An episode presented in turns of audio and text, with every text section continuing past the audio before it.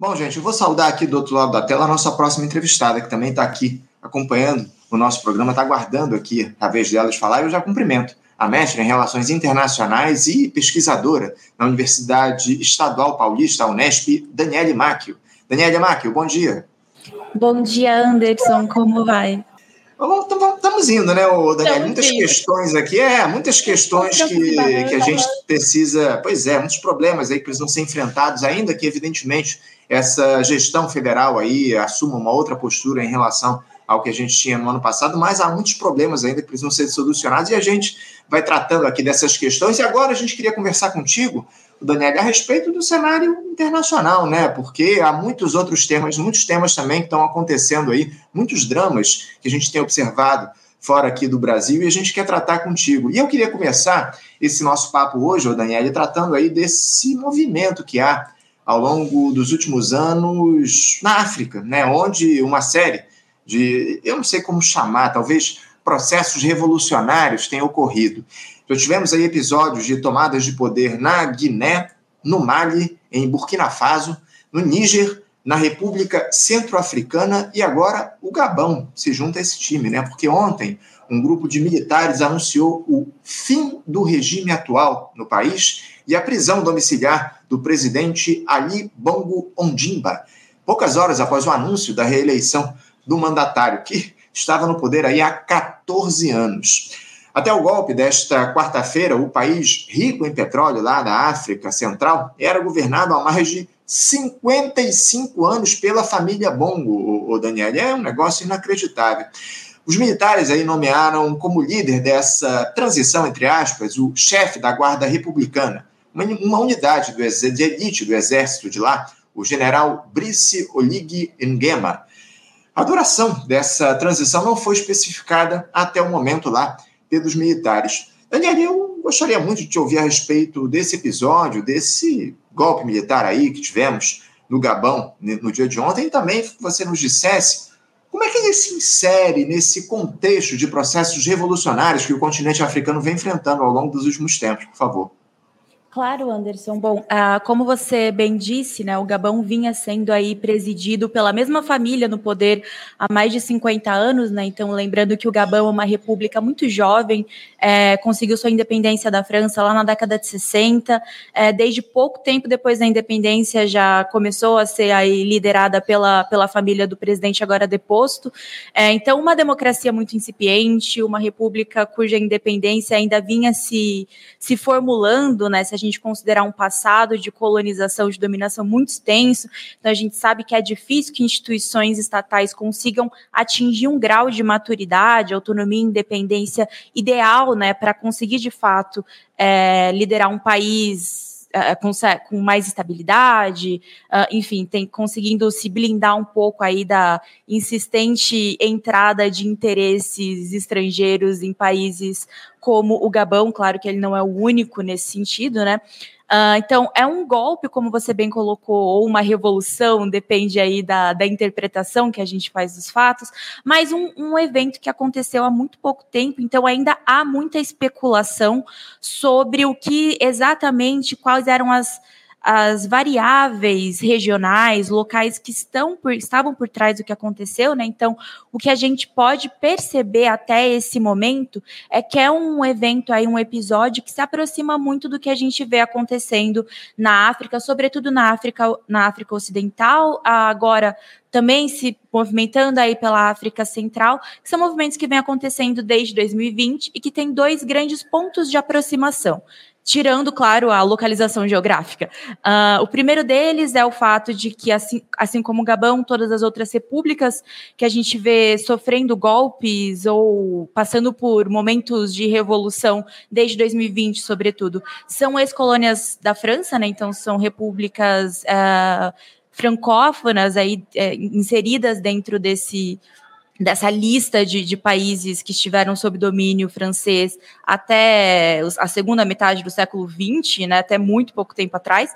E outro ponto que chama muita atenção que é uma, uma constante em todas, todos esses casos é a aparente aproximação dessas repúblicas à Rússia como alternativa aí essa histórica predominância de uma irmandade, entre muitas aspas, imposta pela França, né? Então, a partir dessas semelhanças, a gente consegue a começar a traçar algumas análises um pouco mais bem embasadas a despeito aí de muita especulação que ainda acontece no Gabão. Então, um, um, dois pontos para os quais eu queria chamar atenção para a gente entender esse episódio do Gabão em um escopo um pouco mais ampliado, em um contexto um pouco mais regional, é primeiro realmente tratando sobre essa questão da Rússia, né? Então, muito se especula atualmente sobre o envolvimento da Rússia e até do incerto grupo Wagner, né? Agora com a morte do Prigozhin é, nesses movimentos, a gente não pode de, agora, né?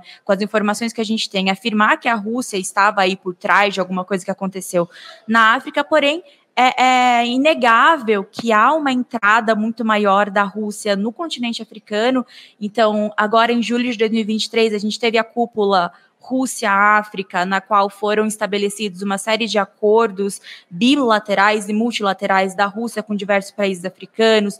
Rússia é, anunciando aí doações é, de grãos, doações de armamentos militares, até então, assim, há uma tentativa, de certa forma, muito bem sucedida da Rússia já há alguns anos, de aumentar sua presença no continente africano, né, como alternativa de parceria internacional para esses países, e há também uma maior entrada da China, né, que aí desde 2014, 2018 vem aumentando consistentemente seus acordos econômicos e comerciais, sobretudo, com muitos países. Então você tem uma África que está inserida de forma muito, de forma muito profunda nesse contexto de transição hegemônica que a gente vem comentando já há tanto tempo, né? Então me parece parece que essas repúblicas, é, elas têm tido um sentimento anti-francês, digamos assim, aflorado, uh, mais maturado, mais que, que passa de uma utopia ou de uma ideia para, de fato, começar a ter força de organização política nessas sociedades. Né? E isso é reforçado e muito pelo contexto que a gente vive, em que a gente vê um embate é, leste-oeste, leste-ocidente, cada vez mais evidente se desenhando aí é, no horizonte, né? Então, nesse, nesse ponto, também queria fazer uma outra pequena observação, que na verdade, Anderson, vou ser bem sincera, é um pouco de um achismo embasado da minha parte, porque eu não vi nenhum analista internacional, nenhum analista de política internacional tratando disso. Mas eu acredito que boa parte dessa mobilização material, desse sentimento anti-francês, ele vem é, junto de outra mudança, que é uma mudança geracional. Então a gente vê essa mudança geracional de uma nova geração chegando ao poder, chegando aí a, a, a, a responder por grande parte da força de trabalho, da força consumidora e por aí vai. E a gente já viu essa mudança geracional trazendo é, alterações políticas em muitos países, né? A gente vê a China, por exemplo, penando aí para fazer emplacar algumas desses, penando entre aspas, claro, mas tendo uma maior resistência da parte da população para acatar um modelo produtivo, um modelo de organização social que está aí nas bases do crescimento econômico chinês, e uma das respostas para isso é essa mudança geracional. A gente vê uma população jovem na Rússia, por exemplo, aumentando um pouco o nível de questionamento ao regime do Putin, ao regime do Kremlin, e quando a gente olha para essas repúblicas africanas, a gente vê é, que os militares, né, afinal de contas, as Forças Armadas foram parte fundamental para que todas essas, é, todos esses eventos acontecessem, aí, todos esses episódios acontecessem, é, sempre militares, né, facções uh, uh, muito mais jovens, né, é, é, participantes, membros de um exército que tenham essa características de serem militares mais jovens, claro, que com suas devidas conexões com os grandes núcleos de poder, mas eu acho isso um, um ponto muito característico uhum. que vem acontecendo. Eu acho que a gente poderia e deveria olhar para essa mudança geracional combinada a essa transição hegemônica e a esse sentimento antifrancês como ingredientes muito, importantes de tudo que a gente vem vendo. É, e eu queria aprofundar justamente esse aspecto que você trouxe aí na tua resposta, esse sentimento que há anti-francês. Essas revoltas elas têm se dado em países, como você já citou, que são majoritariamente, historicamente, colônias francesas. A gente uh, pode considerar, mas esse efetivamente é um processo ainda uh, de transição, um processo que está em andamento de descolonização. Há esse movimento de descolonização em curso na África, o, Daniel, de fato expulsando aí o que ainda resta de, de colônia no, no país, de dominação francesa por lá, no, no continente? Anderson, me parece que sim. Me parece que tudo isso que a gente vê acontecendo é reflexo dessa tentativa que vai se alargando cada vez mais de realmente se desvencilhar é, desse, desse domínio, né, nesses resquícios imperialistas, sobretudo da França, né? É, e eu, eu queria aproveitar aqui para fazer duas ressalvas, né? A primeira é que a gente vê essa essa transição acontecendo na França e a gente vê, como eu disse, também uma maior entrada de Rússia e China. E aí levantam-se duas grandes hipóteses, que aí é o olho do furacão da, das, dos debates de política internacional no momento, que é, estariam Rússia e China tentando cooptar um lugar de domínio, de imperialismo, é, aproveitando esse vácuo de poder francês, ocidental, europeu na África, ou estariam Rússia e China é, é comprometidas também para ajudar o continente africano a se desvencilhar desse passado e conseguir andar com as próprias pernas, né, no sentido de conseguir de fato galgar é, é, um crescimento, um desenvolvimento autônomo, já menos interessado ou então menos dependente daquilo que acontece fora da África. Aí eu tendo a dizer que são cenas para os próximos capítulos, a gente não pode perder de vista nenhuma dessas duas opções, afinal de contas, elas existem sim. É, essa, o crescimento chinês e a, a, a, política russa, eles ainda levantam muitas questões, muitas dúvidas sobre o que, e, o que exatamente eles procuram com essa expansão presencial, retórica, econômica, militar.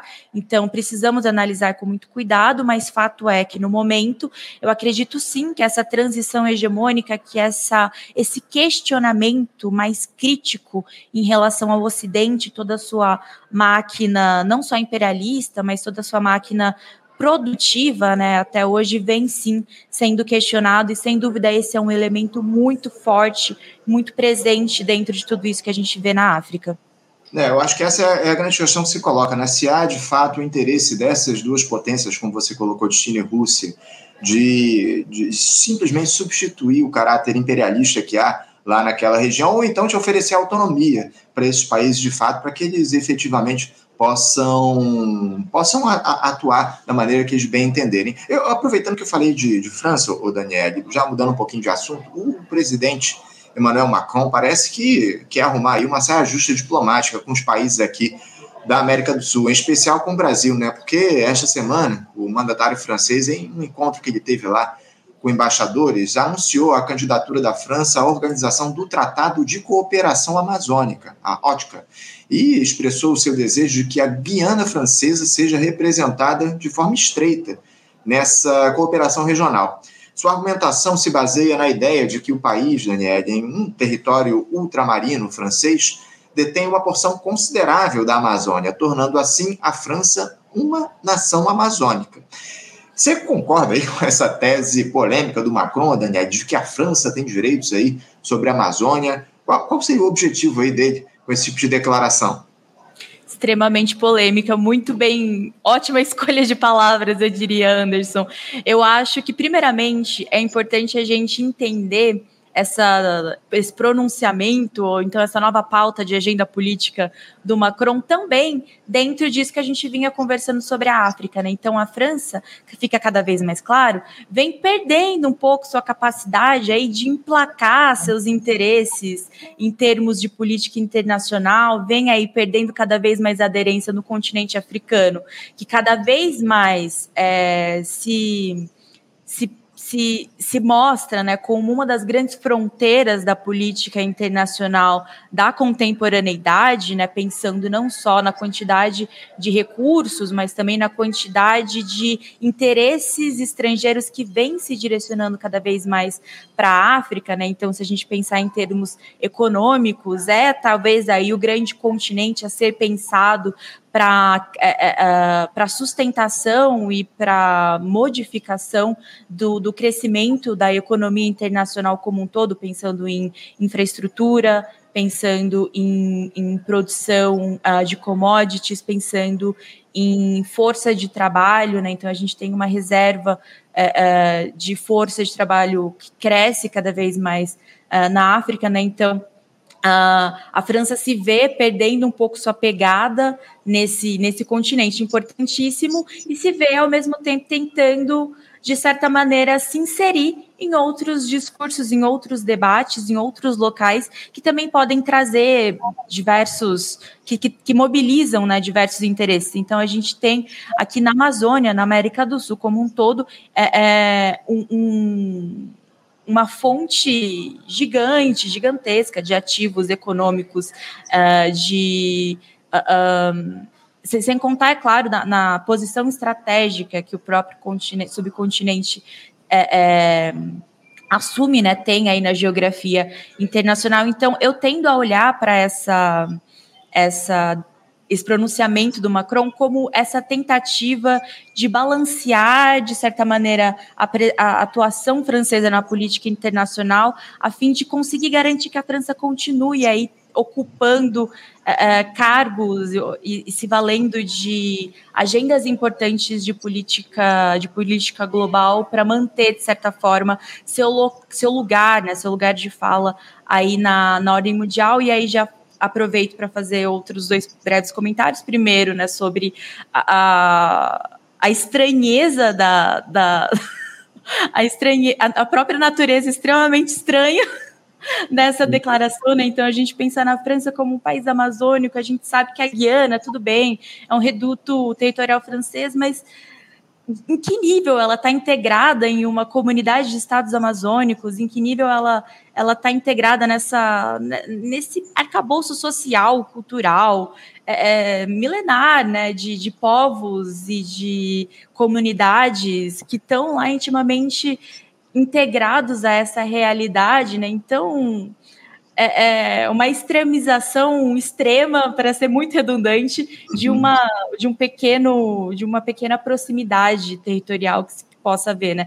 E aí já aproveito terminando já minha fala é, para a gente lembrar também que né, na, na, mesma esteira desses pronunciamentos questionáveis, o Macron também recentemente é, é, criticou a expansão do BRICS né? O que para mim parece deixar cada parece deixar ainda mais claro que a França sofre no momento e aí França pensando o Macron, né, pensando o regime francês atual, é, ela sofre muito de uma de uma necessidade ou então de um desejo muito forte de se manter aí como um importante, relevante ator na política internacional, ao passo em que vê sua participação sendo cada vez mais questionada, no mínimo, eh, em grandes frontes aí do desenvolvimento e do progresso internacional.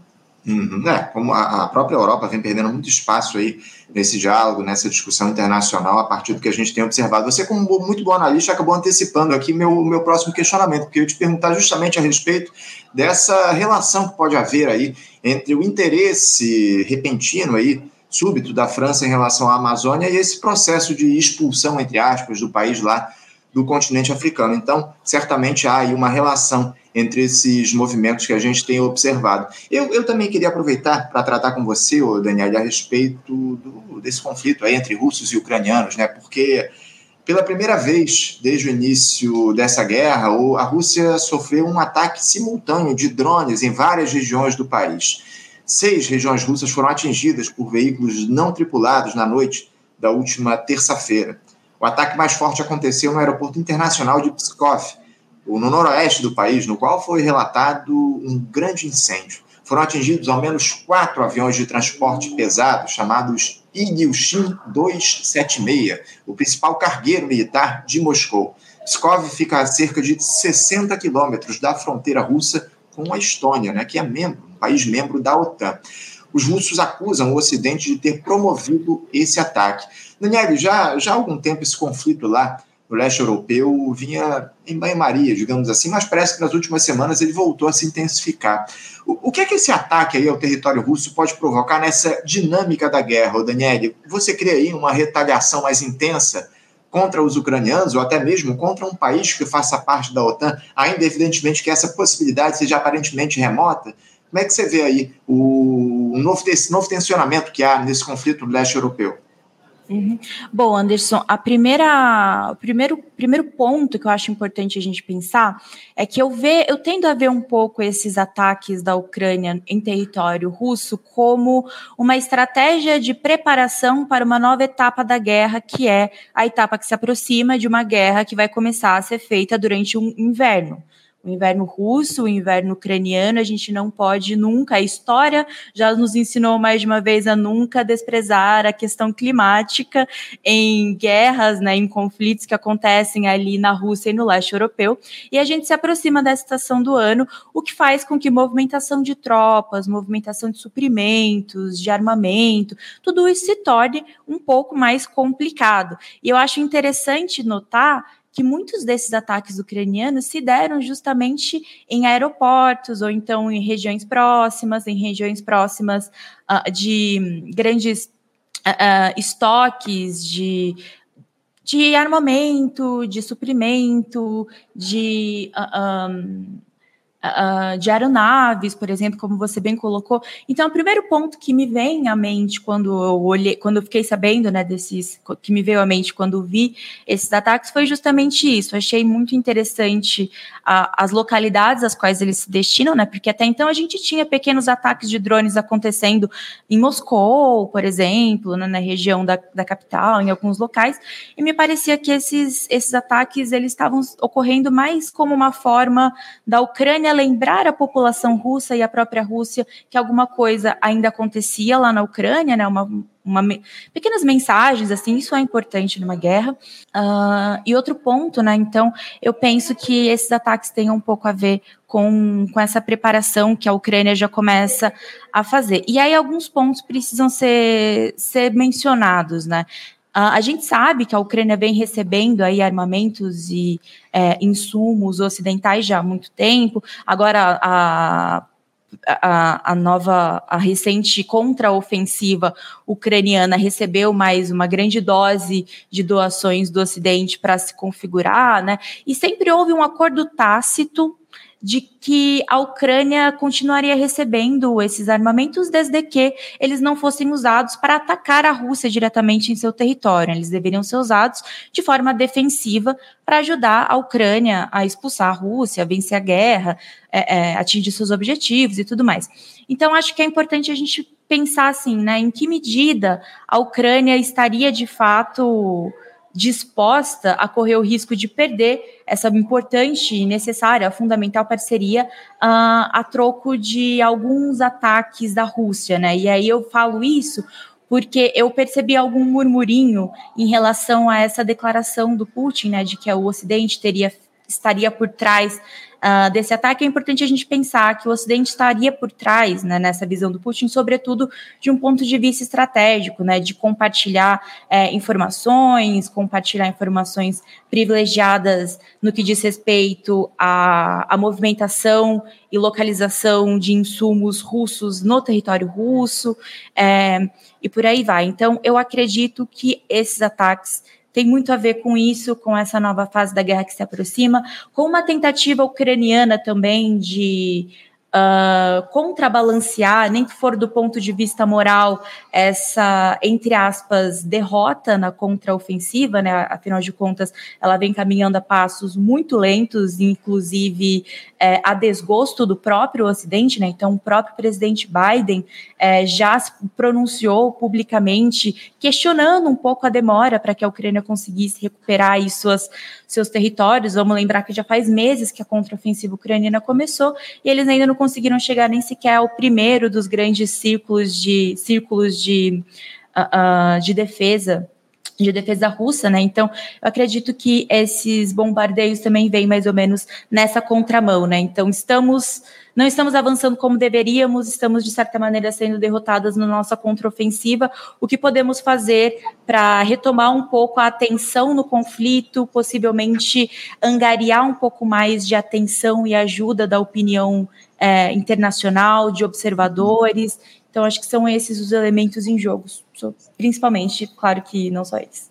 Entendo, entendo. Eu, eu queria aqui avançar no, nessa questão relativa aí ao conflito, até a influência aí do, do Papa Francisco, porque o Papa andou fazendo um discurso aí para a juventude russa recentemente, mas eu estou com meu tempo muito muito restrito aqui, mas eu queria tratar ainda a respeito, ainda envolvendo um assunto envolvendo a Rússia, desse episódio aí lá do, do da morte muito estranha do Evgeny Prigozhin, né, o líder do grupo Wagner, que se deu na última semana, porque o Kremlin assumiu ontem, o Daniel, pela primeira vez que o líder do, do grupo de mercenários lá, o Yevgeny Prigozhin, pode ter sido assassinado.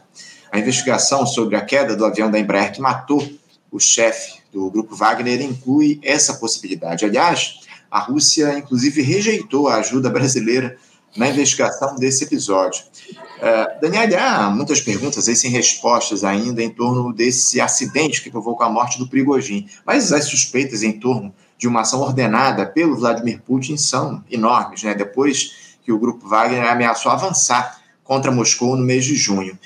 Eu queria a sua opinião sobre esse caso, Daniel. A, a hipótese de um bombardeio do avião, de uma derrubada do bólido aí se coloca como a principal, ainda mais com essa recusa dos russos do auxílio do Brasil nas investigações, visto que o avião que caiu é de fabricação aqui na Embraer, é de fabricação no, nossa. Como é que você vê aí essa recusa e também essa possibilidade que há de, de o avião ter sido derrubado deliberadamente pelos russos?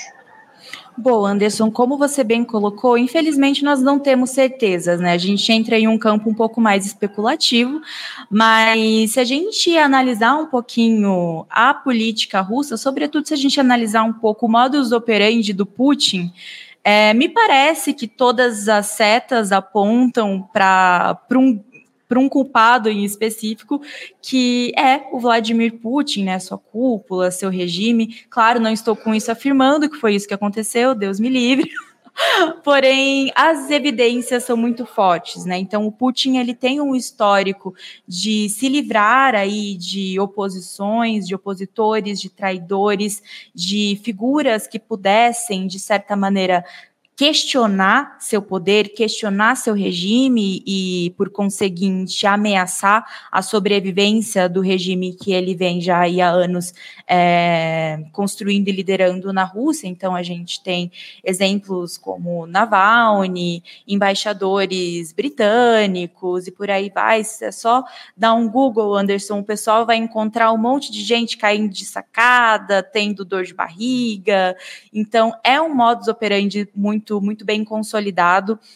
Uh, do Putin, da Rússia, então não me, não me chocaria se a gente daqui a alguns dias tivesse confirmação de que de fato Putin estava por trás. E só para finalizar né, a minha fala, eu sei que a gente já está um pouquinho além do tempo aqui, uh, o, o, próprio Putin, em entrevista pública, né, isso é um vídeo que você tem acesso aí em vários, uhum. em vários lugares, ele já disse que a única coisa que ele jamais perdoaria são traidores.